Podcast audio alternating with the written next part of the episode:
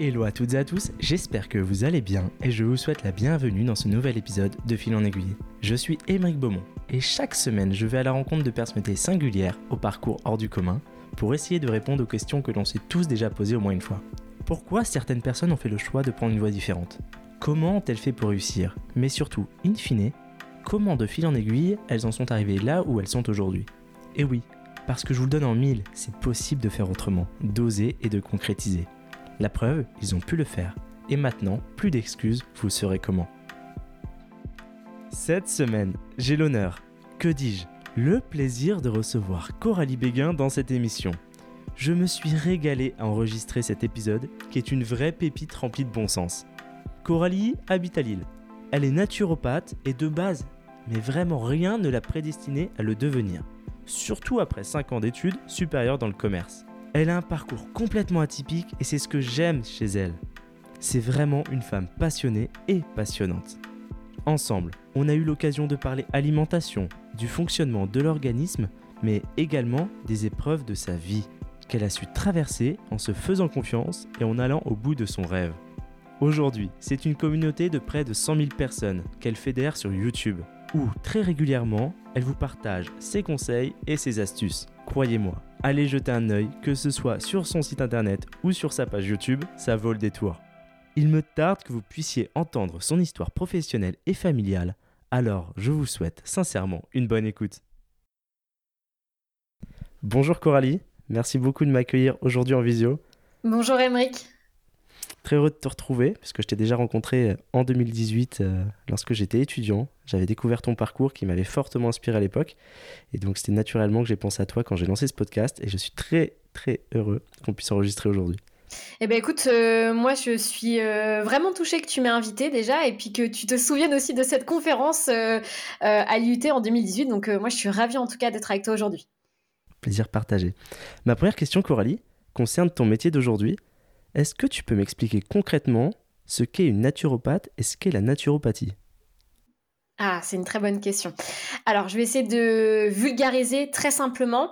La naturopathie, déjà, c'est une médecine non conventionnelle qui a pour but, en fait, normalement, de traiter la cause des symptômes et non juste le symptôme. En fait, euh, par exemple, as un mal de tête, on va pas te dire, tiens, prends telle plante pour, pour soulager et soigner ton mal de tête. Ce qui est intéressant dans la naturopathie, c'est qu'on va travailler surtout avec le côté alimentaire, comprendre pourquoi la personne a des troubles digestifs, des maux de tête à répétition, des hémorroïdes ou peu importe.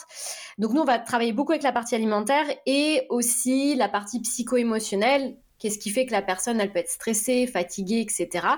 Euh, la gestion des émotions, le sport, le bien-être en fait si tu veux en général et on va s'appuyer par le biais d'outils comme les plantes, les compléments alimentaires pour soulager la personne.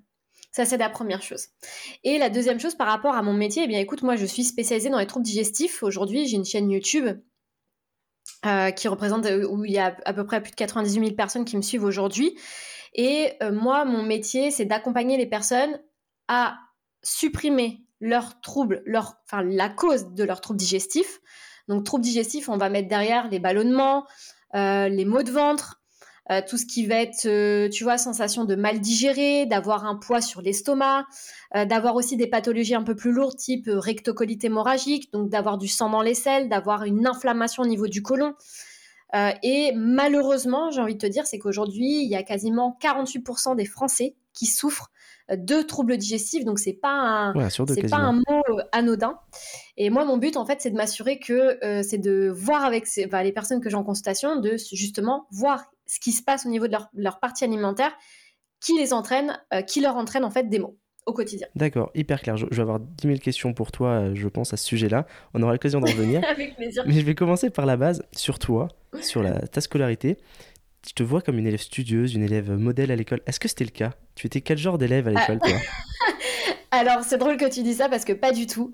Euh, clairement, euh, alors moi, tu vois, je vais te dire, au collège, quand j'allais à l'école, c'était parce que j'avais ma bande de copains et de copines et que j'adorais rigoler. Clairement, euh, l'école, pour moi, c'était vraiment source de distraction. C'était, voilà, je prenais du plaisir en voyant mes amis. Euh, j'étais une bosseuse, je vais pas te, je vais pas te mentir, mais par contre, j'ai jamais été une élève, tu sais, modèle. J'ai jamais eu 17, 18 de moyenne. J'étais toujours dans l'élève moyenne, voire moyenne un peu moins, tu vois. C'était, même si je bossais énormément par rapport à mes amis, je voyais bien que c'était compliqué pour moi, l'apprentissage. et puis même, en fait, j'ai eu quand même des reproches, beaucoup de critiques de la part de mes professeurs qui m'ont qui ont pu m'avoir au lycée ou même à l'IUT hein, d'ailleurs, euh, parce que euh, j'étais euh, dans l'élève toujours un peu moyen. Donc voilà, je dirais que j'étais studieuse, mais que j'avais, alors j'avais aucune capacité et aucune, dans le sens, aucune aide, on va dire. Tu vois, tu as des personnes qui vont lire un passage dans un bouquin, qui vont lire leur cours, qui le mémorisent direct. Moi, ce n'était pas du tout mon cas, clairement. Hmm. Et à cette époque-là, tu t'imaginais faire quel métier? Alors, bah, tu vois, moi, je m'imaginais une carrière toute tracée. Euh, moi, je voulais être dans le. À la base, tout à la base, je voulais être diététicienne pendant très très longtemps. Mais il y avait aussi le côté un petit peu marketing, commerce qui m'intéressait déjà à cette époque. Mais euh, en ayant fait un stage de découverte, je crois que c'était en quatrième ou en troisième euh, de, de diététique, c'est là où je me suis dit, ah non, franchement, ce métier me plaît vraiment, j'adore, c'était super, j'avais passé une trop bonne expérience. Et puis j'arrive au lycée, et puis là on commence à me dire que j'ai pas le niveau en maths, que en physique chimie, euh, bah ouais, j'ai deux de moyenne, donc c'est sûr que c'est un peu compliqué. Et on commence à me faire comprendre que ça va être trop compliqué pour moi, qu'en plus c'est un métier où il n'y a pas de débouché, c'est très compliqué, il y a beaucoup de chômage. Bref, bah faut pas aller dans la, dans la voie de la diététique. Donc, en, j'étais, je crois que j'étais en première ou en terminale. pour moi, c'était déjà tout tracé. Et là, on me dit, bah non, tu peux pas faire ça, donc faut choisir un autre métier. Et à la suite d'un, d'un stage découverte en commerce, J'étais avec une directrice commerciale pendant une semaine et j'avais adoré. Je me dis, ah ouais, c'est super ce qu'elle fait et tout. Euh. Bah, je vais faire ça, mais couplé avec euh, le monde alimentaire. Je vais travailler pour l'agroalimentaire, mais couplé avec le commerce. Donc, j'aimerais bien être commerciale. J'aimerais bien aussi sûrement toucher à du marketing. Et puis, bah, c'est comme ça que j'ai postulé à l'IUT euh, Tech de Cooption agroalimentaire. C'est comme ça que je me suis retrouvée dans cette voie en me disant, bah voilà, moi j'ai envie de, faire de l'agro, j'adore le, j'adore le, je suis passionnée par le, le, monde alimentaire et je suis sûre que je vais pouvoir apporter des choses. Et de fil en aiguille, bah, c'est comme ça que je suis arrivée donc à l'IUT. Et ensuite, j'ai fait une école de commerce, je me suis retrouvée à Schema. J'ai fait de l'apprentissage euh, pendant deux ans et euh, j'ai terminé après en apprentissage donc chez le SAFRE euh, en tant que, je crois que j'étais chargée de projet marketing à l'international à cette époque en master 2. Et moi, je me suis dit, bah voilà, ma voie est toute tracée, c'est bon, je vais être embauchée chez le SAFRE, voilà, c'est super, un CDI, etc. Mais tu vois, déjà en Master 2, ce qui se passait, c'est que je sentais qu'il me manquait quelque chose. Déjà en Master 2, ça me titillait, tu vois. Je me disais, ah ouais, mais ah, j'aimerais bien quand même un peu aider les autres. Mais est-ce que je vais faire ça toute ma vie dans le marketing? C'est bien, les présentations, c'est bien de voir des clients. Mais qu'est-ce que je fais Tu vois, je, tu vois, je m'endormais le soir et je me disais, ouais, mais concrètement, qu'est-ce, qu'est-ce que j'ai fait de ma journée? Qu'est-ce que j'ai aidé des gens? Et ça, ça commençait, tu vois, finalement à me bouffer un petit peu le moral. Je commençais, plus, plus ça allait, plus je commençais à, me bouffer la, la, tête avec ça et je me disais, ouais, ça va pas le faire. Et quand on m'a proposé le poste chez le SAF, bah, si tu veux, j'ai accepté. J'ai eu un CDD de un an. J'ai dit, ouais, j'accepte. Parce que je, je, voyais pas trop ce que je pouvais faire d'autre, en fait. Donc j'ai dit, OK. Et puis, dans le parcours personnel, bah, en fait, quand tu te sens pas aligné, quand tu te sens pas bien, bah, tu vas te réfugier dans soit la nourriture, soit euh, le sport, soit euh, ça peut être les relations amoureuses, enfin, peu importe. Et moi, si tu veux, j'ai pris le sport. Donc, j'ai commencé à faire énormément de sport. Euh, sans te mentir, je faisais à peu près 10 heures de sport par semaine. Je me levais le matin à 6 heures, je courais une heure, je rentrais le soir, je faisais encore une séance de sport d'une heure. Bref, je commençais à être boulimique, tu sais, mais pas dans le bon sens du sport. Assez malsain. Si j'avais pas ma séance, ouais, si j'avais pas ma séance de sport, j'étais, euh, euh, j'étais mal, hein. j'étais, euh, j'étais colérique, j'étais pas bien. Et sauf que ça m'a amené des gros problèmes de santé parce que comme j'étais passionnée par le monde alimentaire, mais je faisais aussi pas mal de recherches de mon côté sur le monde du fitness, du sport, et j'ai commencé à tomber dans, une, dans un excès, en fait, si tu veux, qui m'a rendu malade. Donc j'ai eu de la fatigue chronique. Et cette fatigue chronique, en fait, m'a amené à découvrir le, monde, si tu veux, de la naturopathie, que je ne connaissais pas du tout. Et ça, c'est euh, fait comment cette découverte alors, du coup? Eh bien, en fait, comme j'avais des problèmes de, fatigue chronique, j'ai vu pas mal de médecins hein, qui m'ont dit que voilà, les analyses de sang étaient nickel, tout, est, tout allait bien, et on a commencé à me dire à 24 ans, bah, je pense que vous avez un problème psychologique et il euh, n'y a rien à faire en fait. Mais moi, je, voyais, je sentais bien qu'il y avait un truc qui allait pas, en fait. Je, sentais que plus ça allait, plus mon corps me lâchait. Et je me disais, mais non, mais c'est pas possible, je peux pas vivre comme ça avec cette fatigue. J'avais l'impression tout le temps, en fait, d'être, euh, si tu veux, dans les nuages, mais de la sensation un peu d'ébriété. Donc, tu vois, je sentais qu'il y avait quelque chose qui allait pas. Et euh, je me balade sur l'île un jour. Et puis, euh, je vois un. C'était un. Je m'en souviens encore, c'était un tableau, euh, tu sais, une ardoise, en fait, qui mettent des fois sur les trottoirs avec point de consultation gratuit, 30 minutes. Euh, faites une consultation, venez voir pour votre bien-être. Je sais plus ce que c'était exactement l'accroche, mais je me suis dit, ah tiens, bah, un point de 30 minutes gratuit, hop, j'y vais. Je rencontre ce fameux naturopathe. Et là, en une, en une séance d'une demi-heure, il me dit que je fais n'importe quoi avec l'alimentation. Il me le dit pas comme ça, hein, mais c'est ce que ça voulait dire. Il me dit que je me nourris mal, que c'est pour ça que j'ai des problèmes de, santé.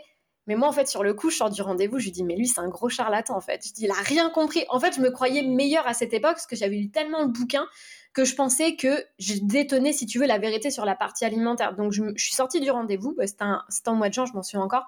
J'ai dit, je ne fais rien du tout de ce qu'il m'a dit. Je n'applique rien. Donc, je continue avec mes, problèmes de santé pendant huit mois. Huit mois après, je me dis, bon, je vais reprendre rendez-vous avec ce naturopathe. Donc là, j'y vais, je paye une séance. Il me reconnaît et il me dit, mais en fait, on se revoit, mais euh, si t'es pas prête à changer, ça ne sert à rien. Et en fait, cette phrase, elle a fait le déclic dans ma tête. Il m'a posé la question, il me dit, est-ce que tu es prête à changer? Sinon, ça sert à rien. Il me dit, je peux te facturer, je peux te, je peux te faire payer des séances autant que tu veux, mais il dit, si toi, t'es pas prête à faire le chemin dans ta tête, ça, ça, ça ne servira à rien. Et comment tu t'es senti prête à faire ce chemin, justement? Eh ben parce qu'en fait, c'est à ce moment-là où je me suis dit, il a peut-être raison, et ça vaut le coup que j'essaye de remettre en question mes principes de santé, de ce que je pensais sur la partie alimentaire, pour changer. Et là, ce qui a été, euh, ça a été dur parce que, tu sais, quand tu apprends des choses et que tu crois détenir la vérité et que tu crois que ce que tu fais c'est bon pour toi et qu'en fait tu te trompes, bah déjà ton ego il en prend un coup. Hein. Clairement, euh, tu te dis, euh, bah en fait ce que j'ai appris c'est pas tout à fait vrai. Et ça fait un petit peu mal au moral et à l'ego. Et donc je me suis remise en question et j'ai commencé à, voilà, à changer mon, alimentation par rapport à ce qu'il me disait. Et là, ce qui s'est passé, c'est qu'en trois jours, je n'avais plus aucun symptôme. Ah oui, c'était Et là, moi, ça a été la, ah, ça a été extrêmement rapide, extrêmement rapide. Et en naturopathie, c'est ça ce qui est des fois assez euh, fou, en fait, c'est que as des, tu as des personnes, ça fait 15, 20 ans qu'ils ont des symptômes, et en l'espace des fois d'une semaine, ils n'ont plus rien. Alors que ça fait des années et des années qu'ils errent avec leurs problèmes. Donc, je ne vais pas dire que l'alimentation, c'est euh, euh, le miracle. Je ne vais pas dire ça parce que c'est pas vrai. Mais ça fait partie des solutions de la naturopathie, ce qu'on peut offrir. Hmm. Et donc, suite à ça, eh bien, ce naturopathe lançait son école sur l'île et je me suis formée en fait à ses côtés. Voilà, parce que c'est le fond de ma question. C'est comment tu te dis de passer de patiente à spécialiste, comment tu te dis, bah, je vais me lancer dedans, je vais faire de la naturopathie à temps plein, je quitte mon job, je vais être naturopathe mais écoute, en fait, euh, au moment où euh, donc j'ai quitté le SAF, au moment en fait, euh, ils m'ont proposé un CDI, j'ai refusé. en fait, moi, c'était très simple. J'avais une grosse pression aussi hein, de la part de, ma famille. Euh, encore, le, conjoint avec qui j'étais à cette époque m'encourageait vivement à quitter ma carrière dans le marketing, parce qu'il m'a dit t'es pas heureuse, tu pleures tous les soirs. Enfin, à un moment, voilà, faut se poser les bonnes questions. C'est pas grave, faut changer. Sauf qu'en fait, bah, tu sors d'une école de commerce, ça fait un an que tu bosses, et tu dis à tes parents, euh, papa, maman, vous savez, ça fait trois ans que vous payez pour mes études, vous m'avez euh, déménagé, je suis partie à Nice, je suis partie à l'étranger, vous voyez, vous avez mis pas mal d'argent sur moi bah en fait je vais changer complètement. Bah mes parents ils avaient un peu les boules honnêtement, ils m'ont dit quoi tu veux faire de la naturo? Quoi? Mais je connais pas. Mais c'est quoi ce c'est quoi? C'est encore un truc une lubie euh, c'est encore un truc des jeunes? Mais je dis non non, c'est un vrai métier. Et donc si tu veux pendant deux trois mois, je me suis dit bah je me suis posé beaucoup de questions. Honnêtement, ça a été dur parce qu'il y a même un moment, tu vois, tu commences à budgéter, tu dis, OK, si je me mets en reconversion, ce que ça va me coûter, euh, une école de naturopathie, forcément, bah, c'est pas remboursé. Enfin, c'est pas pris en charge par l'État, c'est pas pris en charge non plus par Pôle emploi. Euh, donc tu te poses beaucoup de questions. Et puis en fait, un jour, si tu veux, je me suis aperçue qu'au niveau de mon budget, parce que j'avais un crédit aussi de l'école de commerce à rembourser, eh ben, je me suis dit, bah, je, ne vais pas pouvoir faire en fait la naturopathie parce que financièrement, ça va pas être possible. Et je te jure, je suis rentrée le midi, euh, j'étais chez le SAF, donc je rentrais tous les midis quasiment manger chez moi ou j'allais au sport. Je suis rentrée chez moi, j'ai chialé pendant deux heures, je n'ai pas mangé, je suis repartie au travail, j'ai essuyé mes larmes et tout, et je me suis dit tant pis et tout, je pourrais jamais être naturopathe, je pourrais jamais aider les autres. Et en fait, le soir, je suis rentrée, j'ai dit bah tu sais quoi, je m'en fous, je suis prête, franchement, à vivre en studio. Je suis prête à mettre mon confort de mon côté, mais je m'en fous, je fais cette reconversion. Je savais pas si ça allait marcher honnêtement. Franchement, la naturopathie, tu as quand à l'époque 2015, 2016, euh, quand j'ai rencontré des naturaux, euh, il y en avait très peu qui en vivaient. Donc en plus, tu vois, c'est pas un métier, on va dire, mais si, tu gagnes super bien ta vie, c'est super simple c'est un métier qui n'est pas reconnu par l'État, c'est un métier qui n'est pas remboursé par la sécurité sociale, donc c'est pas des avantages d'aller dans cette voie entre guillemets. Et finalement, j'ai dit bah non, je m'en fiche. Je franchement, je prends les parce que j'avais le pôle emploi, donc je prends ces deux ans de pôle emploi, je me donne à fond, je fais franchement, je fais ce qu'il faut. Euh, je, vais investir sur moi. J'ai pris des formations dans l'entrepreneuriat sur le, développement dans le web. Je m'y mets à fond. Et si ça marche, tant mieux. Si ça marche pas, tant pis, je, retournerai dans ma, dans ma carrière de marketing. Mais je me voyais pas retourner dans la carrière de marketing, donc il fallait que ça marche en fait. Et euh, si tu veux, quand tu mets toutes tes tripes dans un projet auquel tu crois et que tu te fais accompagner, tu te fais aider, je dis pas que ça marche à 100%, mais il y a des choses qui se passent. Hmm, même des rencontres ou, d'autres choses extrêmement positives. Des rencontres, voilà, exactement. Et tu vois, je vais même te parler de quelqu'un dans la BGE, donc c'est un organisme qu'on a à Lille qui accompagne les entrepreneurs. Et lui, tu vois, c'est pour te dire à quel point des fois un parcours n'est pas figé, c'est que lui, il avait monté sa boîte et en fait, il s'est rendu compte qu'en montant sa boîte, ce qu'il aimait, c'était accompagner les entrepreneurs. Donc, il a lâché sa boîte et il est venu travailler dans la BGE et c'est lui qui m'a accompagné aussi à mon lancement. Et c'est pas parce que des fois on va lancer, on va faire une reconversion que ça va marcher, parce que des fois en fait on rencontre des personnes sur notre chemin qui vont nous montrer d'autres portes que nous on ne voyait pas et qui vont nous proposer un autre chemin et ce chemin en fait va nous correspondre, nous correspondre on va se dire ah bah non en fait ce que je veux faire c'est plutôt ça. Est-ce que tu te rappelles de, ta première patiente ou de ton premier patient et le premier jour où tu as, as, eu une consultation? Qu'est-ce que tu as ressenti à ce moment-là? Eh bien, franchement, déjà, j'étais mais tellement excitée de cette consultation, tu peux pas savoir. Je, j'étais tellement heureuse de me dire qu'il y a quelqu'un qui venait me voir en consultation pour avoir des conseils. Et j'étais mais à fond. Franchement, j'étais à fond. Je me suis dit, la personne en face, elle a dû être saoulée parce que j'arrêtais pas de lui donner des conseils, j'arrêtais pas de parler, etc. Et j'étais mais en joie. Et je me souviens, je suis ressortie du rendez-vous j'ai dit mais c'est là en fait c'est ma place là je, suis trop bien quoi je, veux faire ça toute ma vie c'est sûr en fait tu sais tu as, un sentiment de, tel bien-être où tu te dis bah déjà je suis utile j'aime ce que je fais et en plus de ça bah finalement je reçois de l'argent mais si tu veux l'argent vient c'est un plus en fait finalement parce que moi tu vois je me suis même posé la question je me suis dit si, si demain on me donnait un million d'euros et que je pouvais arrêter de travailler qu'est-ce que je ferais? Bah je ferais la même chose en fait donc tu vois finalement c'est à ce moment là que tu as trouvé ta voie. Et si tout le monde se posait cette question en disant, si on a argent illimité, qu'est-ce qu'on fait? Alors les gens vont dire, ouais, je pars un an, je fais des voyages à fond. Non, mais une fois que tu as fait ça, tu as profité à fond, qu'est-ce que tu fais? On a tous besoin d'une mission qui va nous nourrir. C'est bien, on va partir en vacances, ok, tu vas acheter une villa, ok, c'est bien. Et après, une fois que tu as fait ça, tu fais quoi? Mais les gens vont te dire ah bah souvent tu as l'aide qui revient énormément mais l'aide c'est pas forcément tu vois d'être euh, thérapeute. Ça peut être une aide d'en proposer un service ça peut être une aide euh, d'apporter un matériel tu vois un téléphone ça apporter aussi finalement quelque chose une aide. Donc en fait il y a plein de choses et je pense que de plus en plus dans notre génération les générations qui viennent euh, on aura beaucoup d'auto-entrepreneurs et de, gestionnaires je veux d'entreprises de plus en plus parce que la vision de l'entreprise change, parce que les mœurs évoluent. Euh, beaucoup de jeunes comme toi hein, euh, ont envie euh, de, de se lancer, ont envie des fois d'avoir, tu vois, d'apporter quelque chose, de, de mettre, c'est pas forcément de, de mettre la pierre à l'édifice, mais en tout cas d'apporter un changement. Tu vois, une contribution. Et on voit plus on n'est plus du tout dans la même conception que nos parents avec le travail où on se dit, bon, on y va de 8h à, 19h ou de 8h à, à 17h, peu importe. j'ai mon salaire, je rentre et voilà on n'est plus du tout dans la même conception aujourd'hui, à mon sens, hein, du travail. Ah, je partage totalement. Notre euh, vision et notre conception du travail a considérablement évolué justement, et on n'aborde plus du tout les choses de la même manière. Hein. Mais toi, justement, euh, parce que la naturopathie, c'est un sujet qui est assez vaste, c'est un grand champ de compétences. À quel moment tu te dis et pourquoi tu décides de te spécialiser dans les troubles digestifs? Alors en fait, au début, je voulais pas du tout, enfin, je, je, me vouais pas du tout aux troubles digestifs. Au début, je voulais être spécialisée. Moi, j'adorais le fitness parce que je venais de ce monde-là. J'adorais le monde du sport et je voulais faire de la perte de poids. tu vois, rien à voir avec les troubles digestifs. Et donc, euh, j'ai accompagné des sportifs, j'ai même accompagné des bodybuilders, mais je me suis rendu compte qu'ils étaient un petit peu têtus. Et un petit peu, euh, voilà, quand ils ont euh, leur réglage alimentaire avec leur coach sportif, c'est compliqué de leur faire changer leurs habitudes. Et si tu veux, ils me consultaient aussi parce que ils avaient des problèmes de digestion. Et je me suis aperçue au fur et à mesure que ces problématiques de digestion revenaient régulièrement. C'était toujours des problématiques de digestion, de ballonnement, j'ai mal à l'estomac, je digère pas bien, j'ai de l'alternance constipation-diarrhée, etc. Et au fur et à mesure, j'ai commencé à me passionner pour ça. Et j'ai commencé à faire des vidéos sur ce sujet-là sur YouTube, sur ma chaîne YouTube, et j'ai commencé finalement, tu vois, à me développer sur ça. Et au fur et à mesure, j'ai attiré des personnes qui n'avaient que des troubles digestifs. Et finalement, je me suis dit, mais moi, en fait, j'adore ça j'ai envie de me former, j'ai envie encore plus de me former sur ces troubles digestifs, observer ce qui se passe. Et c'est comme ça que j'en suis venue à me spécialiser dans les troubles digestifs. Mais à la base, je me vouais pas du tout. J'étais plus dédiée dans le monde du sportif, tu vois. Et pourquoi pour toi, il y a autant de personnes qui souffrent euh, de troubles digestifs en 2022 alors, parce que déjà, premièrement, notre alimentation a énormément changé depuis euh, la génération de nos grands-parents. On a eu, euh, on a eu l'arrivée notamment de l'agroalimentaire, l'agroalimentaire industriel, qui est venu complètement bouleverser aussi la façon dont on se nourrit.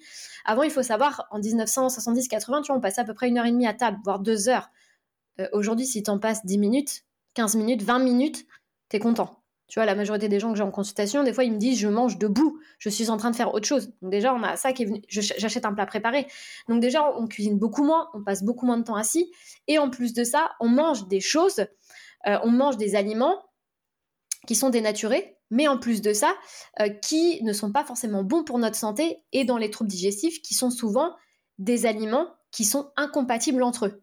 Donc ça va amener effectivement des troubles digestifs. Et en plus de ça, dans les antécédents, si tu veux, on a aussi une baisse de l'allainement qui a été euh, très importante. Euh, en France notamment, dans d'autres pays, c'est pas toujours le cas, mais en tout cas en France, on n'a pas beaucoup de femmes qui allaitent. Ça tend à revenir. Alors tu vas me dire, ouais, mais l'allaitement, c'est pourquoi C'est quoi le rapport avec les troubles digestifs? Eh Bien, quand tu allaites ton enfant, quand une femme allaite son enfant, en fait, elle met en place une euh, flore intestinale qui va être propice à avoir des bonnes bactéries. On a une flore intestinale qui doit être équilibrée. Il n'y a pas de mauvaise et de bonne, c'est juste l'équilibre. Le gros problème, c'est qu'on est venu par le lait de vache, donc le lait maternisé en poudre qu'on trouve en pharmacie ou en grande surface. C'est un lait qui n'est pas, euh, adapté à l'être humain, en tout cas au nourrisson, moi-même un petit peu à l'adulte. Et donc, si tu veux, déjà, la flore intestinale n'est pas la même entre un nourrisson qui va être élevé au lait de vache et un nourrisson qui va être élevé au lait de la maman, euh, le vrai lait en fait, si tu veux. Donc déjà, on va avoir des problématiques chez les enfants de base, notamment des troubles ORL, donc tout ce qui va être otite, euh, rhinopharyngite. Tu sais, les enfants qui sont tout le temps encombrés, qui tombent tout le temps malades, tu peux poser la question, en général, ils sont nourris au lait de vache. Je ne dis pas que c'est 100% des causes, mais ça en fait partie. Et tu as les enfants qui sont nourris euh, au, lait de, la maman, physiologique, qui tombent beaucoup moins malades, qui ont beaucoup moins de maux de ventre, de coliques, etc. Et donc ça, ça va avoir un impact, parce que tu me dis, voilà, pourquoi les gens ont des troubles digestifs, ça va avoir un impact à vie sur la flore intestinale de l'adulte. Entre 0 et 3 ans, tu établis ta flore intestinale dominante à vie. C'est-à-dire que elle est, on a trois couches de, flore intestinale. Cette flore dominante qui se met en place déjà dès les premiers 48 heures et ensuite entre les 0 et 3 ans, tu peux quasiment pas la modifier. Donc, si donc si euh, tu peux pas, tu peux quasiment pas la modifier. Donc si elle est pas, si tu veux, elle reçoit pas les bons ingrédients, bah après c'est compliqué, tu vois, d'avoir un microbiote qui soit en parfaite santé, un intestin qui va fonctionner à 100%. Dans ce sens, j'ai lu une citation sur ton site internet qui m'a fait réfléchir, limite fait peur, qui dit votre alimentation d'aujourd'hui détermine les dix prochaines années de votre vie. Est-ce que tu peux m'en dire plus? Absolument. Parce que je me dis, du coup, c'est mon alimentation de 2012 qui fait mon corps de 2022. Absolument. Alors en fait, tu vas, tu vas avoir une grande partie qui va être déterminée par tes, par tes dix dernières années, mais tu as aussi celle que tu fais actuellement. C'est-à-dire que ce que tu as pu faire par le passé a une conséquence en fait. Comme ce que je te, disais sur les nourrissons, ça a une conséquence à vie. On sait aujourd'hui que l'alimentation qu'on a eue par le passé, ça, hum, comment dire, hum, ça influence tes bactéries au niveau du côlon et notamment aussi au niveau de ton humeur. Mais ce qui est intéressant avec la partie alimentaire et notre corps, c'est qu'en fait tout peut changer. C'est-à-dire que si tu prends les bonnes décisions et si tu changes ton alimentation, tu peux avoir, c'est ce que je te disais, tu peux avoir des résultats au bout de 3-4 jours. je te dis, hein, moi j'ai des personnes en consultation, c'est des fois hallucinant. Même moi, des fois, je suis encore bluffée de me dire que tu as des personnes qui souffrent depuis 20 ans, euh, qui mettent en place le réglage alimentaire au bout d'une semaine, qui ont des résultats mais juste hallucinant. Donc, euh, et moi, je suis toujours un petit peu euh, bluffée, tu vois, par cette, par cette méthode, parce que je me dis, on reste quand même dans du naturel. L'alimentation, c'est quelque chose qui est naturel. Je te parle même pas de l'utilisation des compléments alimentaires ou des plantes, juste la partie alimentaire.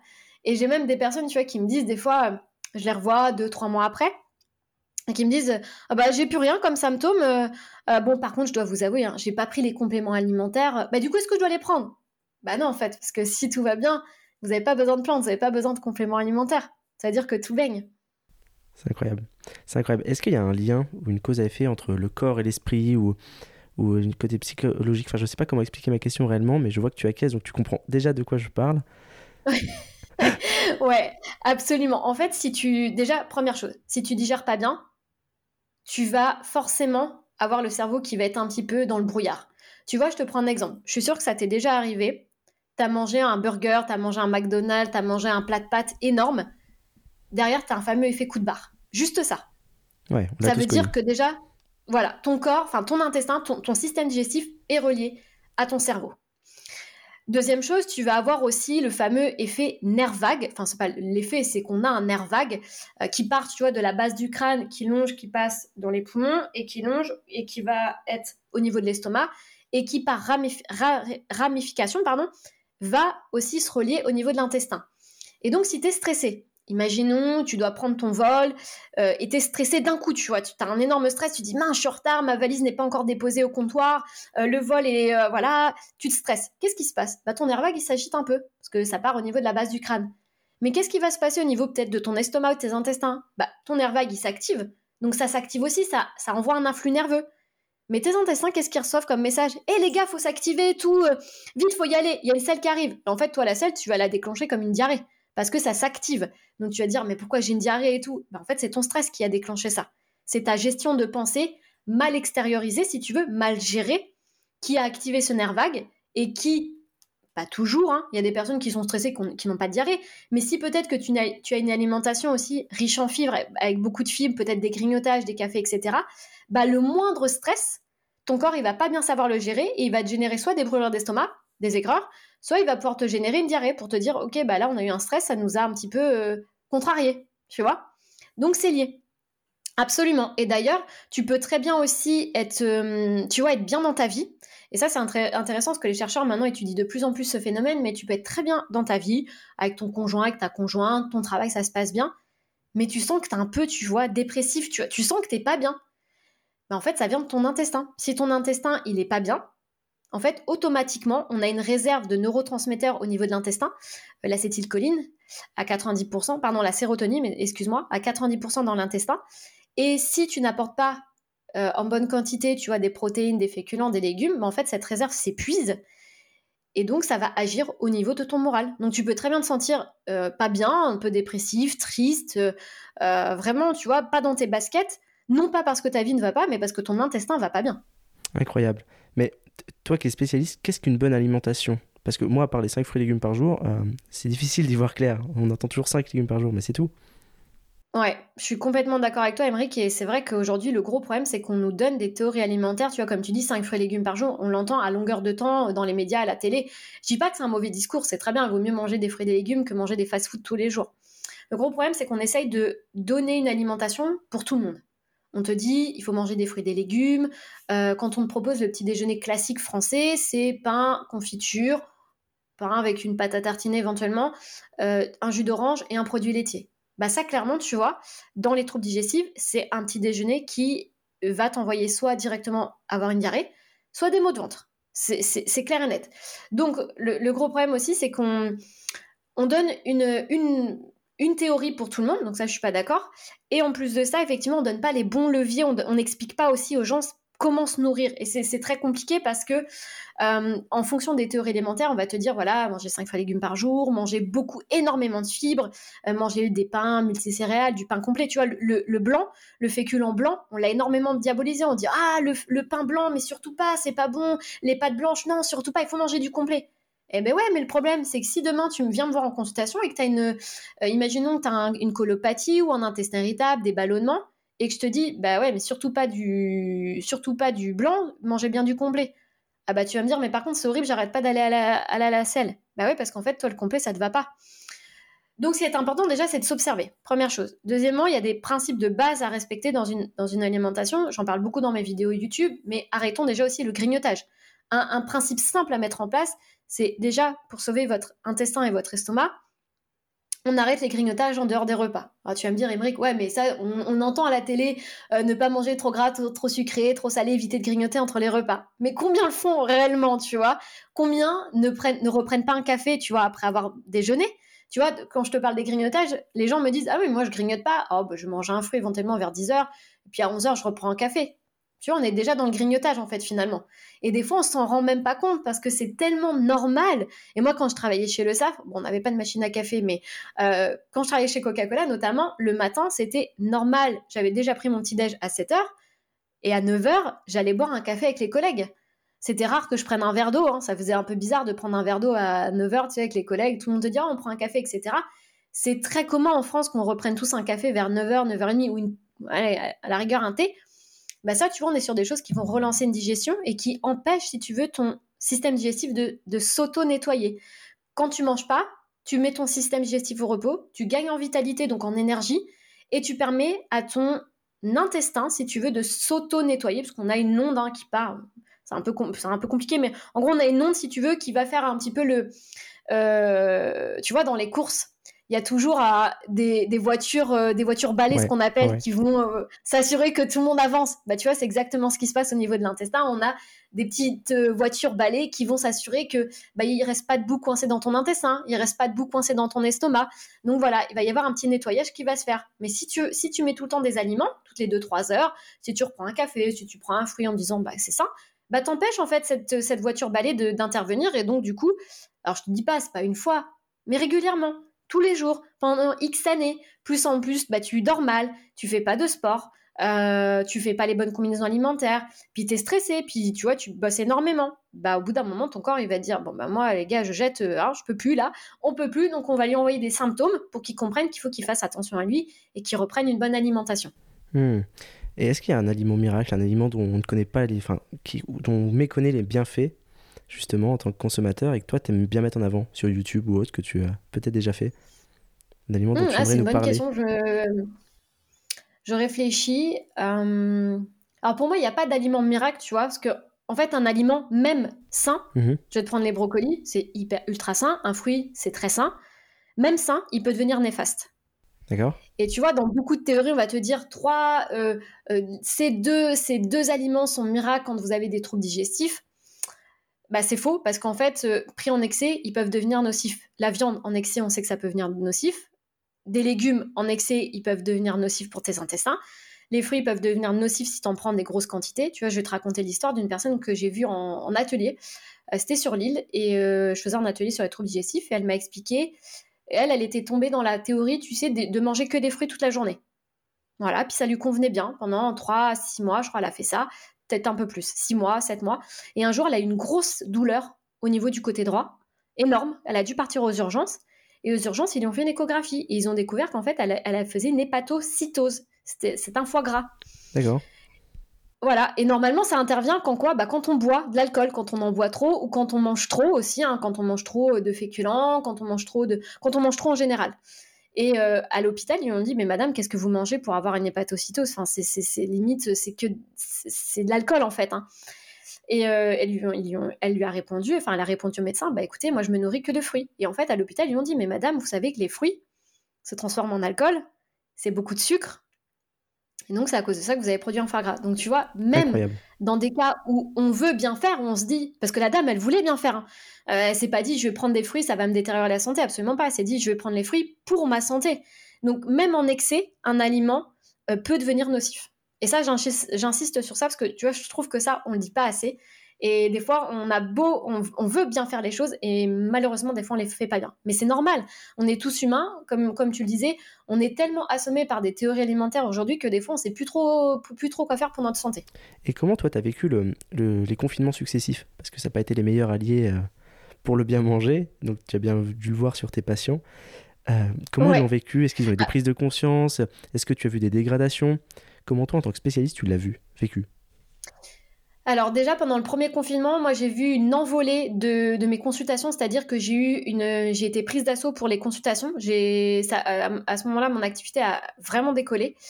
Euh, déjà sur YouTube, je voyais aussi au niveau de mes statistiques euh, et en plus de ça, donc de mes abonnés, mais en plus de ça, j'ai une, mon calendrier, si tu veux, il était ouvert.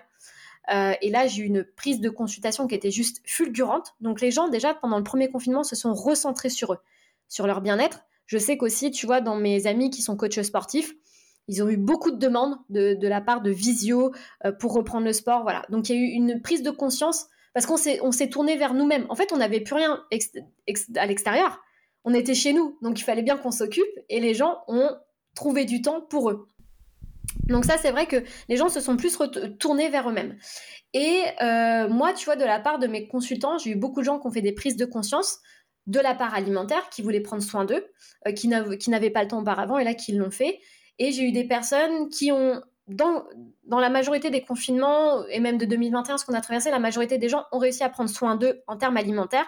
Mais par contre, j'ai pu noter que la majorité des gens étaient devenus sédentaires. Même à travers, voilà, au début, pendant le premier confinement, ça amusait tout le monde de faire les, voilà, les cours via les visios. C'était sympa. En plus, il faisait beau, etc.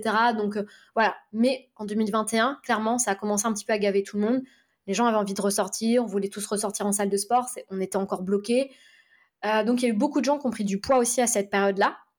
Euh, qui ont pas forcément, tu vois, parce que à force de pas sortir, il y a des personnes qui étaient tout le temps en télétravail. Euh, bah, au bout d'un moment, tu vois, tu, fais moins attention à toi. Vu que tu sors pas, bah, tu, fais pas gaffe à ce que tu mets, tu t'habilles pas forcément, tu te coiffes pas. Il y avait tout ça. Et donc, il y a des gens qui ont aussi un petit peu fait des dépressions à cause de ça, hein, parce que le manque de contact, euh, on voit personne. bah, de toute façon, qu'est-ce qu'on s'en fiche de, de, manger ça, puisque même si on ballonne demain, de toute façon, je suis en pyjama toute la journée, donc qu'est-ce que ça change en fait? Donc, j'ai eu des personnes qui étaient quand même un petit peu en dépression. Euh, j'ai eu des personnes qui ont eu beaucoup de mal avec les, confinements, et c'est ce que je peux comprendre, parce que ça a été une... pour personne, ça a été une période facile. Euh, et, donc voilà, donc euh, il y a eu des personnes, tu vois, qui se sont, quand même remises au sport, qui ont fait attention à elles, mais j'en ai eu aussi qui sont un petit peu tombées en dépression parce qu'elles avaient besoin de voir du monde et qu'elles n'ont pas vu le, monde à ce moment-là. Hyper clair. Donc là, le temps passe et tu décides de te lancer sur les réseaux, YouTube notamment. Comme tu l'as dit tout à l'heure, maintenant tu fais derrière une communauté de près de 100 000 personnes, ce qui est conséquent, hein, c'est plus, plus qu'un Stade de France. Euh, comment tu expliques cet engouement pour ce sujet qui est quand même ultra spécifique? Et pourquoi toi, tu as eu envie de te lancer, en plus de ton activité, sur de la création de contenu qui prend du temps? Alors moi déjà, depuis, euh, dès que je suis rentrée en école de naturopathie, je voulais faire des vidéos. Euh, moi, j'avais un ami qui était youtubeur, rien à voir dans l'immobilier, et du coup, il me parlait à chaque fois. En fait, comme il voyait que j'étais passionnée dans le bien-être, déjà à l'époque où je travaillais chez le SAF, il me disait Mais ouvre ta chaîne, fais des vidéos, euh, parle de ce que tu fais, parle de ton contenu sportif, etc. Mais moi, à l'époque, je me sentais pas du tout légitime. En fait, je me dis, mais j'ai pas de diplôme, je ne vais pas dire, euh, ouais, moi j'ai fait ci, j'ai fait ça. Donc, je me sentais pas du tout légitime. Mais il m'en parlait tout le temps, tout le temps, tout le temps. Il me disait, voilà, faut que tu sois sur YouTube, ça va apporter euh, de l'aide, etc. Donc, j'avais déjà un aspect où j'étais très attirée par, par les vidéos, mais j'avais peur de me lancer, honnêtement. Et puis surtout, oh, mais mon Dieu, la première vidéo que j'ai faite, mais j'en aurais chialé tellement que j'ai mais tellement je trouvais que j'étais nulle à la caméra, quoi. Aujourd'hui, ça va nettement mieux. Maintenant, j'ai pris l'habitude. Mais sans te mentir, la première vidéo, c'est ma présentation de la chaîne YouTube et ce qu'on va retrouver sur cette chaîne YouTube. J'ai mis la, vidéo, je crois, fait 3 minutes. Elle est toujours disponible sur YouTube. Je crois que j'ai mis, sans mentir, j'ai commencé à tourner à 14h, je l'ai terminé à 19h. Ah pour 3 minutes de vidéo et sachant que c'était une présentation sur moi. Donc voilà, donc c'est pour te dire, mais j'aurais mis limite la caméra en l'air tellement je, tellement je me mettais la pression, tellement je parlais vite. Moi, je sais que je parle toujours très vite. Euh, J'arrivais pas à regarder l'objectif, c'était très compliqué. J'étais en sueur, j'avais les mains moites. Donc c'était dur. Et à ce moment-là, je me suis dit, je vais pas y arriver, ça va être trop compliqué. Donc j'ai commencé aussi à regarder des vidéos sur YouTube, des tutos, tu sais, pour savoir comment parler à la caméra. Puis en fait, après, c'est en faisant hein, qu'on devient forgeron. Donc finalement, c'est plus j'ai fait. Au début, c'était pas top. Hein, mes premières vidéos, tu, peux regarder. Hein. Je regarde pas l'objectif, je regarde beaucoup à droite, à gauche, etc. Parce que j'avais énormément de mal à fixer l'objectif et à tenir mon discours en même temps. Maintenant, ça va beaucoup mieux. Et donc finalement, j'ai eu envie quand même de me lancer sur YouTube parce que je trouvais que la plateforme était très intéressante et j'aime, je, préfère la vidéo. J'ai toujours préféré euh, le, visuel, enfin en tout cas le, euh, le contact visuel, même tu vois, quand j'ai passé mes, mes oraux d'école de commerce, je, me vendais beaucoup plus facilement à l'oral qu'à l'écrit. Euh, l'écrit, ça n'a jamais été trop mon truc. Je, je, on va pas dire que je suis nulle, mais je suis pas, je suis pas une bonne rédactrice et je prends pas plaisir, tu vois, à le faire. Donc moi, ce que je conseille toujours, même aux personnes, tu vois, qui sentent, c'est de faire déjà quelque chose qu'on aime. Si on n'aime pas, tu vois, Instagram, je suis beaucoup moins présente parce que j'aime pas rédiger, j'aime pas écrire. Donc je le fais de temps en temps quand j'ai quelque chose, une idée qui me vient en tête et je me dis ah tiens, faut que je partage ça. Mais en soi, je prends beaucoup plus plaisir à hop prendre ma caméra, lancer l'objectif, tu vas dire ah tiens, euh, j'étais j'étais là, il faut que je leur parle de ce sujet-là, à tourner la caméra. Et des fois, je suis, je suis en impro parce que j'adore et j'adore raconter des anecdotes. Et via Instagram, c'est plus compliqué en fait de le faire via un post en écrit ou euh, une autre plateforme. Et donc finalement, moi, j'ai vraiment une sensibilité avec, avec cette vidéo, enfin avec la vidéo en fait. Ok. Et, comment tu as structuré ta stratégie euh, justement? Comment tu arrives à déterminer les sujets que tu vas traiter? Tu as une ligne éditoriale? Tu, as, tu, tu le fais en co-feeling? Tu travailles comment? Alors en fait, à, à tout au début, quand je me suis lancée, c'était vraiment au feeling, c'était vraiment les sujets que j'avais à cœur je voulais aborder et aider pour ma communauté. Il y avait aussi beaucoup de sujets dont je me nourrissais, par rapport à mes consultations.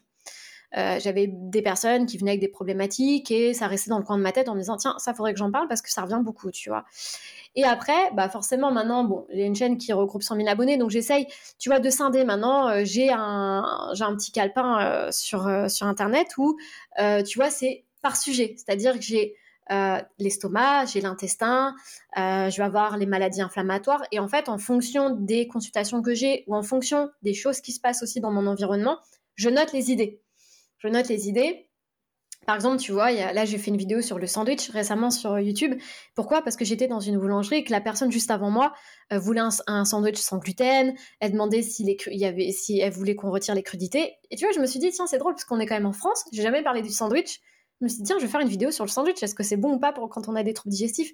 Donc, euh, donc, tu vois, et même en magasin bio, des fois, bah forcément, quand tu, quand tu fais tes courses, des fois, et puis tu restes un petit peu longtemps, t'entends des personnes dire, ah tiens, est-ce que je devrais prendre ci, est-ce que je devrais prendre ça?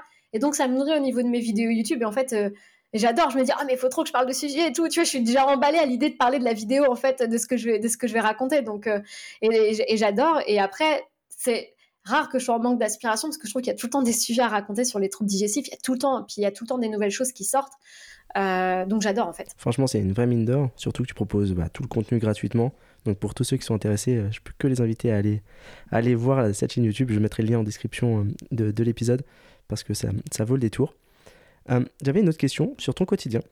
Qu'est-ce qui te prend toi le plus de temps dans tes journées? C'est les consultations, c'est les formations que tu fais, c'est les créations de contenu? Alors ce qui me prend le plus de temps, c'est la gestion des réseaux. personnellement, je pense que je suis mal organisée de ce côté-là. Parce que déjà, tu vois, j'ai la tendance, comme beaucoup de personnes aujourd'hui, d'être accrochée à mon téléphone. Pourtant, j'ai désactivé les notifications, mais du coup, ça ne m'empêche pas d'aller sur Instagram voir ce qui se passe, ça ne m'empêche pas d'aller sur Facebook ou sur YouTube. Et aujourd'hui, euh, ce qui me prend le plus de temps, honnêtement, c'est la gestion des mails.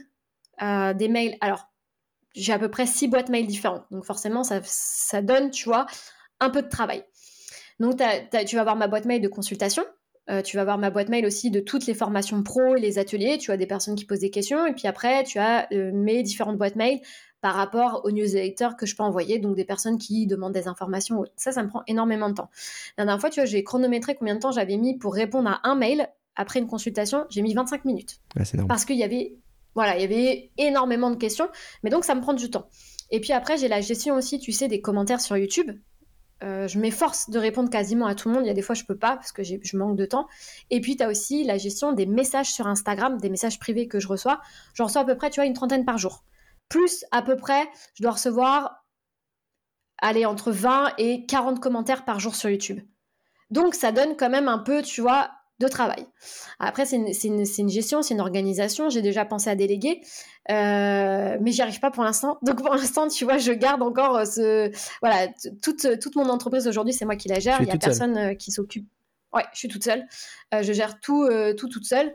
Donc la question, tu vois, sûrement pour 2022 et 2023, ça sera de savoir s'il y a une partie que je peux déléguer pour m'aider, me soulager par rapport à ça. Tu anticipes ma question parce que justement, j'allais te demander quelle est la suite pour toi et qu'est-ce que tu aimerais développer? Alors la suite pour moi, eh bien déjà c'est de faire grandir ma communauté sur YouTube. Euh, vraiment, je suis, euh, vraiment euh, engagée sur ça. et la suite, c'est de développer toujours du contenu attractif et de proposer des formations pour aider, excuse-moi, les particuliers. Donc la suite, ça va être ça. Là, tu vois, il y a une formation sur l'estomac qui va sortir pour le mois de mars pour toutes les personnes qui ont des problématiques de reflux, de sensation de mal digéré au niveau de l'estomac ou encore de la gastrite. Euh, des remontées acides, tu sais, au niveau de, au niveau de l'œsophage. Et euh, moi, mon but, c'est vraiment, tu vois, ce qui, me, ce qui me plaît le plus dans mon métier. Hier soir, tu vois, je consultais mes, mes messages Instagram et j'ai une dame qui m'expliquait qu'elle m'avait vu en consultation. Je vois tellement de monde, donc du, coup, du coup j'ai du mal des fois, tu sais, à me remémorer la personne. Pourtant, des fois, tu vois, je fais l'effort, je me dis, attends, cette personne, je l'ai vue pour ça, etc. J'essaye, tu vois, de mémoriser le visage et de me dire, tu t'en souviendras et tout, s'il y a très écrit. Non, je, je m'en souviens pas. Je me souviens pas de, la personne physiquement, mais je me souviens pourquoi je l'ai vue. Et hier, soir, je regardais ça et je regardais une dame qui m'avait justement écrit euh, via Instagram euh, pour me dire voilà qu'elle était passée à l'action et qu'elle avait plus de troubles digestifs. Et en fait, tu vois, finalement, moi, ce métier, je le fais pour, pour ça, en fait. Je, le fais pour quand les personnes m'écrivent et qu'elles me disent voilà, c'est rentré dans l'ordre, j'ai plus rien. mais la satisfaction quand je vais me coucher, en fait, je suis sur un. En fait, pour moi, c'est c'est c'est le, c'est le plus grand bonheur finalement que je peux avoir. Tu vois, donc c'est le plus grand bonheur. Et j'ai vraiment envie de continuer sur ça. J'ai envie de continuer à former. Aujourd'hui, je forme les naturopathes dans les troubles digestifs. J'ai ouvert une académie en ligne. Il y a deux promos aujourd'hui par an euh, qui se font. Après, elle va sûrement évoluer, on verra. Euh, mais en tout cas, j'ai vraiment à cœur, tu vois, d'aider euh, les naturopathes aussi à se former dans les troubles digestifs, à pouvoir accompagner, en tout cas, à, les, à, les, former sur comment moi je vois les choses et comment ils peuvent aider leurs consultants. Il y a une petite lacune hein, dans les... Euh, c'est un peu plus spécifique, on va rentrer dans un autre sujet, mais dans la formation des naturaux, il y a une petite lacune. Hein. des fois, c'est un petit peu trop théorique et ça manque un peu de concret dans les formations de naturopathes. Et je me suis aperçue que j'avais eu beaucoup de demandes hein, de formation de, naturopathie dans les troubles digestifs, donc je me suis lancée là-dedans. C'est quelque chose que j'adore honnêtement, la formation. J'aimerais bien continuer aussi. Donc voilà, ça laisse pas mal de projets. Et puis j'ai aussi une équipe de naturopathes qui me rejoint maintenant pour récupérer une partie de mes consultations. Donc là, il y a une personne déjà qui, est, bah, qui s'appelle Coralie en plus, donc c'est drôle, euh, qui a rejoint l'équipe. Et j'ai aussi euh, Marion qui est arrivée aussi là récemment, euh, qui va, qui rejoint aussi l'équipe. Et ça, c'est quelque chose qui me plaît. Tu vois, on est plus dans le côté management, côté management, récupération, consultation, on fait des points. c'est quelque chose que j'aime bien parce que dans mon métier, je suis très seule et j'aime, j'aime beaucoup en fait le fait d'avoir voilà d'échanger euh, donc voilà un petit peu, un petit peu les projets et euh, à voir si je délègue pas une partie de mon activité au niveau des réseaux. Je peux que comprendre. Euh, ça, dure combien de temps une, un suivi en naturopathie quand tu es un patient? Eh ben, Ça dépend. Alors la première consultation, ça dure une heure et demie à peu près. en général, moi comment je m'organise, tout le monde ne travaille pas de cette façon, mais moi ce que je fais, parce que j'ai fonctionné aussi beaucoup comme ça dès le début, en général, je leur dis, voilà, on laisse passer trois mois. Si dans, là, si vous sentez qu'il n'y a plus de symptômes au bout d'une semaine, quinze jours, on n'a pas besoin de se revoir. Par contre, si vous sentez que dans trois mois, en fonction de comment ça avance, tu vois, pour les maladies inflammatoires, je suis obligée de revoir quand même mm. les gens, d'avoir un suivi. Donc, on va se revoir peut-être trois, quatre mois, six mois. Ça, ça dépend. Euh, mais pour les personnes, tu vois, qui ont des ballonnements, de la colopathie, de l'intestin irritable, ça va assez vite. Donc, euh, en général, je les revois des fois même pas du tout, en fait, parce que c'est rentré dans l'ordre. Donc ça va dépendre de la personne et moi je laisse vraiment la personne revenir parce que ça sert à rien de faire du suivi toutes les semaines. Il faut aussi que le corps il l'intègre en fait. Le corps doit intégrer donc c'est pour ça que j'aime bien laisser passer trois mois. Le temps, tu vois aussi que la personne puisse changer ses habitudes alimentaires et qu'on voit ce qui se passe au niveau du corps. Ok. J'aime beaucoup poser quelques questions euh, plus personnelles à la fin de notre discussion et une particulièrement. Si demain tu croises la Coralie d'il y a 25 ans, quel conseil tu aimerais lui donner?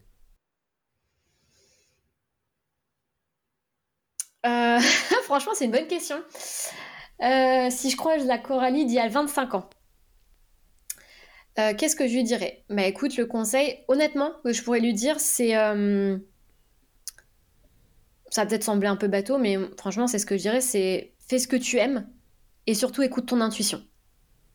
Vraiment, je pense que ça d'ailleurs, c'est un conseil qu'on peut vraiment donner aux personnes qui, vont, qui nous écoutent. C'est toujours, toujours, toujours d'écouter votre intuition et de pas écouter les autres en fait. Parce que on...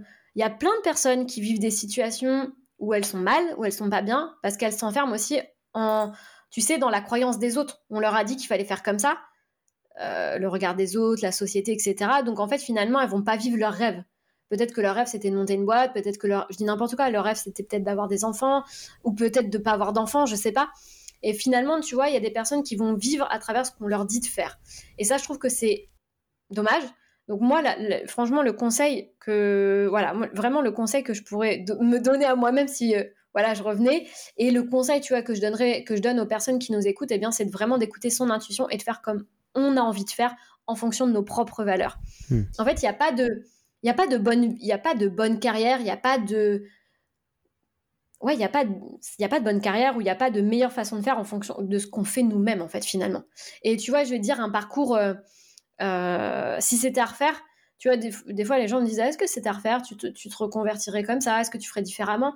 En fait, je me dis si je me suis reconvertie euh, à ce moment-là et que ça s'est fait comme ça, c'est que ça devait se faire comme ça et que finalement, ce que j'ai eu, parce que j'ai eu des, gros. Quand je me suis reconvertie, quand je me suis lancée, j'ai eu des gros problèmes personnels avec mon ancien conjoint. je me suis séparée, etc. Sauf que je dépendais de lui financièrement. Donc ça a été un peu la galère. Je me suis retrouvée en colocation à 28 ans. Euh, donc c'était dur hein, moralement parce que tu dis à 28 ans, tu, déjà t'as pas de thunes parce que tu te reconvertis, mais en plus de ça, donc tu fais un métier qui n'est pas reconnu, et en plus tu te sépares de la personne avec qui tu es depuis 7 ans. Bon, bah voilà, ça fait un peu quand même beaucoup encaisser, et tu te retrouves en coloc avec des étudiants qui ont 19, 20 ans, donc qui ne pensent qu'à faire la fête, et toi tu es plus en mode ouais mais moi par contre les gars j'aimerais bien dormir assez tôt parce qu'en fait euh, je travaille quand même. Donc tu vois finalement tu as des parcours de vie qui sont difficiles, mais j'ai envie de te dire des fois tu es obligé de passer par là parce que ça t'apprend des choses. Et si c'était à refaire je ferais pareil même si je devais revivre effectivement mes galères, euh, mes galères personnelles. Ça, je le referais quand même. Parce que tu apprends, tu grandis, tu comprends des choses, et je pense que des fois sans les galères qu'on peut traverser, euh, si on n'a pas de galère, des fois, on peut pas comprendre, on peut pas comprendre certains messages en fait. Et avec le recul, j'aime beaucoup cette idée-là, que, rien n'arrive par hasard. Mais maintenant, avec le recul, quel a été ton plus gros échec pour toi? Est-ce que tu en as eu un? Un échec qui t'a vraiment marqué? Souvent, on me dit, l'échec que j'ai eu, on me dit souvent, ouais, tu regrettes pas d'avoir fait une école de commerce pour finalement être naturopathe. C'est souvent ce qu'on me dit. Hein. Bah, en fait, non. Je, dis aux personnes, pas du tout. En fait, je suis hyper contente d'avoir fait une école de commerce parce que ça m'a ouvert sur le côté entreprise. Euh, si peut-être aujourd'hui que je suis connue via YouTube, c'est peut-être parce qu'aussi j'ai fait une école de commerce, qu'il y a des, tu vois, il y a des choses dans le marketing que je connaissais. Euh, donc, donc finalement, pour moi, c'est une force. Et puis, tu as aussi le, contact client qui est très important. Euh, on reste quand même des professions thérapeutiques, mais on a quand même aussi, pour moi, il y a un accompagnement aussi un petit peu commercial derrière tout ça. Mmh donc, si tu veux, les... honnêtement, si je pense à vraiment un échec, un truc qui m'a profondément bouleversé, attends, parce qu'il faut que je réfléchisse, bah en fait, je, je vois pas en fait. Je, honnêtement, hein, c'est même pas pour me lancer des fleurs. C'est, j'ai eu, comme je te disais, hein, j'ai eu un parcours difficile dans le perso au moment de ma reconversion. Ça a été très très dur euh, moralement, mais je, j'ai, je me sens, tu vois, j'ai pas senti un échec. Hmm, c'est bien, tant mieux, vraiment tant mieux. Ouais, j'ai pas, j'ai pas senti, euh, oui, j'ai pas senti d'échec. Tu vois, je préfère dire une leçon de vie. Ouais, je comprends. Alors, ta plus belle leçon de vie? Eh ben, ma plus belle leçon de vie, c'est ça justement. Alors, je vais vous parler d'un truc personnel que je n'ai jamais parlé à personne. C'est en exclusivité sur ce podcast. Euh, quand j'étais en reconversion, donc euh, je travaillais dans une boutique à Lille et je commençais un petit peu à développer mes consultations, mais tu vois, c'était très light parce que bah, euh, je venais d'être diplômée, il fallait que je me fasse connaître. Euh, tu vois, je faisais deux vidéos par semaine sur YouTube. Euh, alors, c'est très, très, très simple aussi. Quand j'ai fait YouTube, j'ai traversé le désert pendant sept mois. Hein. C'est-à-dire que je n'avais aucun commentaire. Je prenais même pas allez, une trentaine d'abonnés par mois, peut-être. Euh, quand j'avais un commentaire, moi c'était la joie, j'étais genre trop heureuse. Je me suis encore d'avoir envoyé un texto à une amie en lui disant oh, Regarde, j'ai reçu un commentaire et tout, j'aimerais trop que les gens commentent plus mes vidéos. Aujourd'hui, je me dis Mais en fait, c'est tellement courant, tu vois, que les gens commentent mes vidéos que je suis habituée. Mais à l'époque, j'étais tellement, mais waouh Incroyable. Enfin, j'étais trop contente. Et, euh, et j'avais un prêt étudiant, je devais aussi payer ma colocation qui était quand même pas donnée non plus. Et en fait, je voyais bien qu'avec mon salaire euh, de la boutique, parce que j'étais vraiment en mi-temps, je travaillais deux jours par semaine, euh, donc moins d'un mi-temps, et euh, avec les peu de consultations que j'avais, bah, tu vois, au fur et à mesure, je voyais bien que mes dépenses étaient plus importantes que mes rentrées d'argent. Et au fur et à mesure, bah, je me rendais compte que ça n'allait pas du tout, que j'étais tout le temps découvert, jusqu'à un moment où ma banque m'appelait en disant Oui, mademoiselle Béguin, ça fait plus de 35 jours, vous êtes à découvert, ou plus de 60 jours, je ne sais plus le temps quand il t'appelle. là, il faut renflouer votre compte parce que vous risquez d'être interdit bancaire. Et déjà, quand t'as la banque qui t'appelle à 19h30 comme ça un soir, tu dis Ok, déjà, là, je vais pas bien dormir du tout. Euh, j'avais pas de réserve de côté, j'avais rien. Clairement, j'étais à poil. C'est le cas de le dire. Et il était hors de question que je demande à mes parents de l'argent. C'était clair et net. Je ne voulais pas.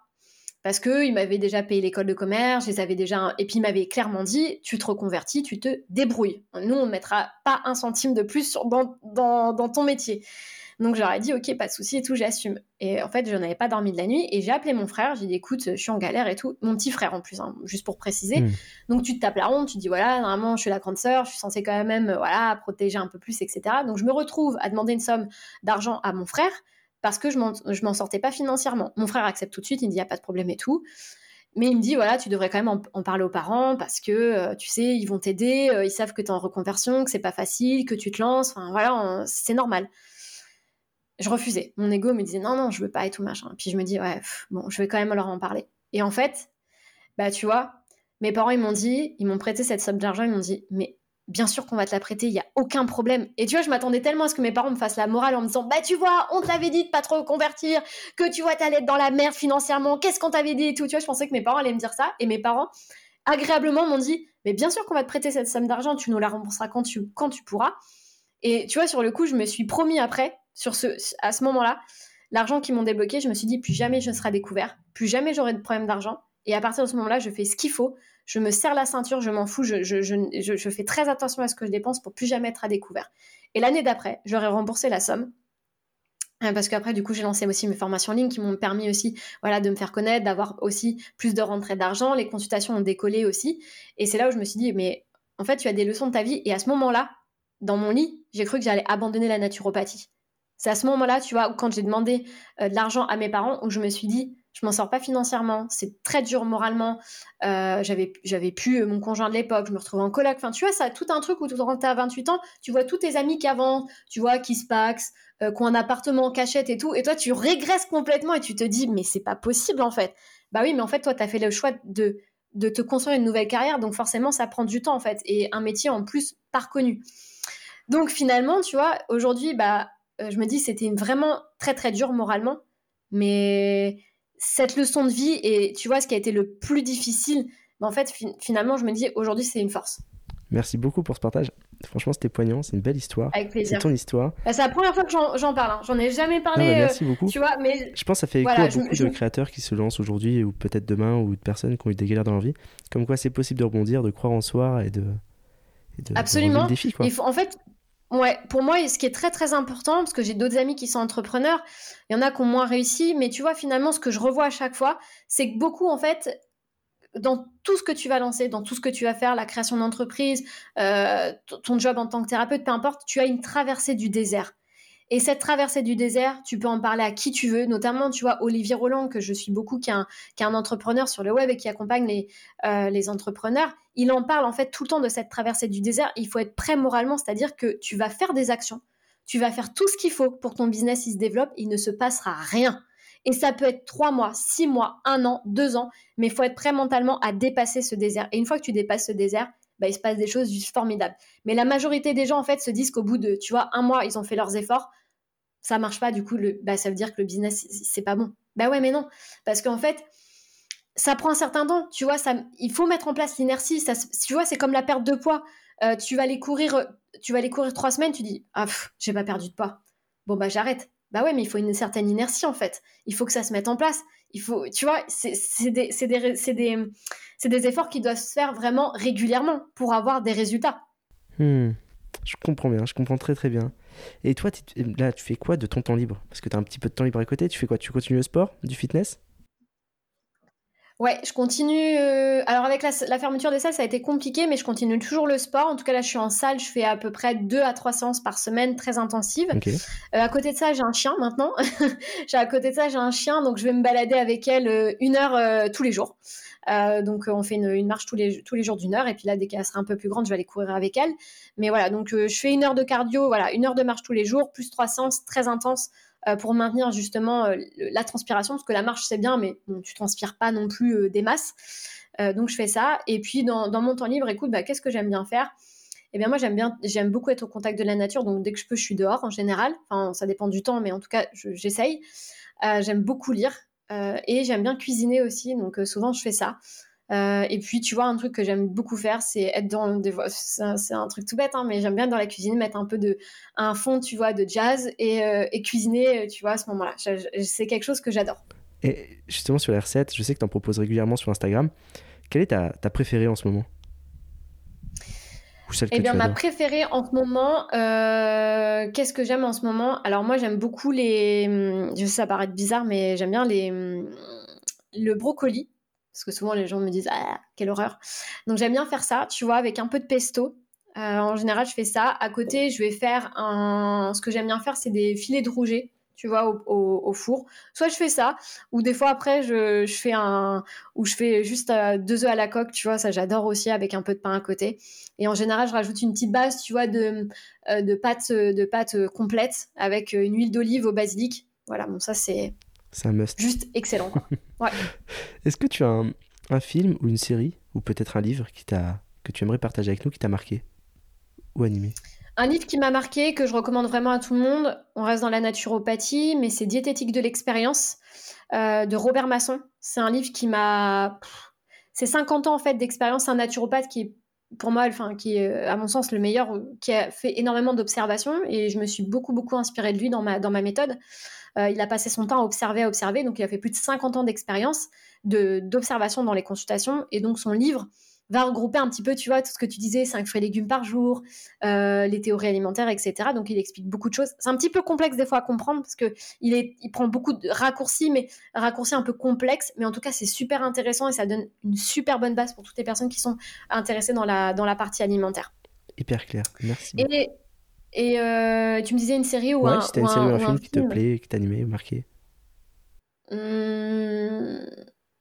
Bon, je regarde beaucoup. J'ai un compte Netflix, donc euh, j'ai pas enfin, je regarde pas la télé, mais euh, qu'est-ce que j'aime bien? Ah bah si, il y a une série que j'aime beaucoup. Euh, bon, c'est drôle et je, trouve ça, enfin moi je trouve ça sympa. J'aime beaucoup Fait passif, fait pas ça. D'accord. C'est très enfantin et c'est en fait c'est l'histoire de deux familles, voilà, une de gauche, une de droite, et c'est que des histoires un peu qu'on pourrait croiser dans notre quotidien et c'est assez drôle et honnêtement ça détend bien. moi j'aime beaucoup cette série. Je, crois, dû, je crois que j'ai dû la regarder au moins trois ou quatre fois, donc c'est pour dire, voilà, c'est un petit truc assez, assez sympa à regarder, soit en famille ou même, même tout seul, hein, quand on. Voilà, c'est super, super sympa. Avant, dernière question, on a parlé beaucoup de ta famille durant, durant cet épisode. Tu entretiens quel lien avec eux? Ils te disent quoi maintenant? Maintenant qu'ils t'ont vu euh, réussir, etc.